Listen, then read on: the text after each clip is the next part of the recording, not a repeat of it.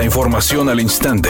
Grupo Radio Alegría presenta ABC Noticias. Información que transforma. ¿Qué tal? Muy buenas tardes, esta es la información. El acueducto del Cuchillo 2 es una realidad de Nuevo León, pues este miércoles 13 de septiembre fue inaugurado por el presidente de México, Andrés Manuel López Obrador, y el gobernador del estado, Samuel García. Desde el municipio de China, el presidente presionó el botón con el cual se puso en operación este complejo, cuya misión es combatir el problema de la falta de agua en el estado. A partir de hoy, el acueducto enviará agua en forma paulatina a la zona metropolitana. La meta es alcanzar una capacidad máxima de 5.000 litros por segundo del vital líquido que se sumará a los 5.000 que ya transporta el Cuchillo 1. El acueducto El Cuchillo 2, que forma parte del Plan Maestro para garantizar el agua en Nuevo León hasta el año 2050, tiene un diámetro de 2.13 metros y una longitud de 93 kilómetros. Además, está conformado por cinco plantas ubicadas en una distancia de 20 a 25 kilómetros una de otra. Cada una dispone de seis bombas, de las cuales cinco se encargarán de conducir el agua desde la presa del Cuchillo hasta la potabilizadora San Roque. Este proyecto hídrico costó aproximadamente 10.444 millones de pesos, monto aportado tanto por el gobierno federal como por el gobierno estatal.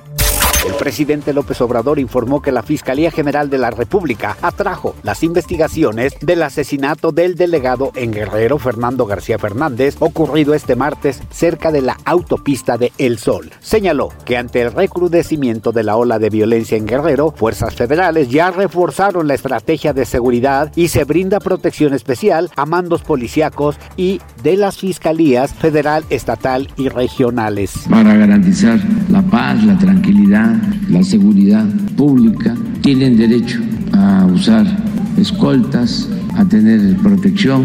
Son los únicos, porque los eh, servidores públicos no. Editorial ABC con Eduardo Garza. Samuel García sigue sonando como posible candidato de Movimiento Ciudadano a la presidencia de la República. El alcalde de Guadalajara, Pablo Lemus, durante su segundo informe le dijo que se anime y que tiene su apoyo hasta donde tope. En el mismo evento también estaba Luis Donaldo Colosio y dijo que Samuel tiene potencial y sería la carta fuerte de Movimiento Ciudadano. Falta tiempo, pero siguen moviéndose los hilos electorales.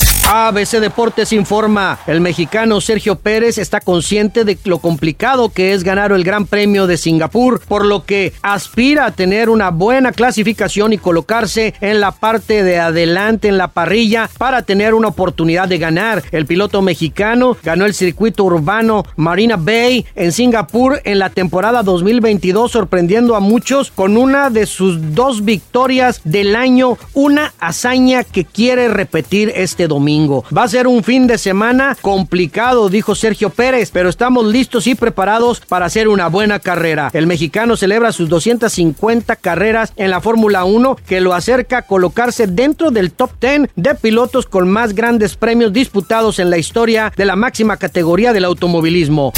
Jennifer López, a través de su nueva disquera BMG, anunció el próximo estreno de su nuevo álbum. El álbum incluirá 13 temas inéditos y se lanzará el próximo 25 de noviembre a nivel mundial. El nuevo álbum llevará el nombre de This Is Me Now y fue grabado a mediados del año pasado e inicios de este en Los Ángeles.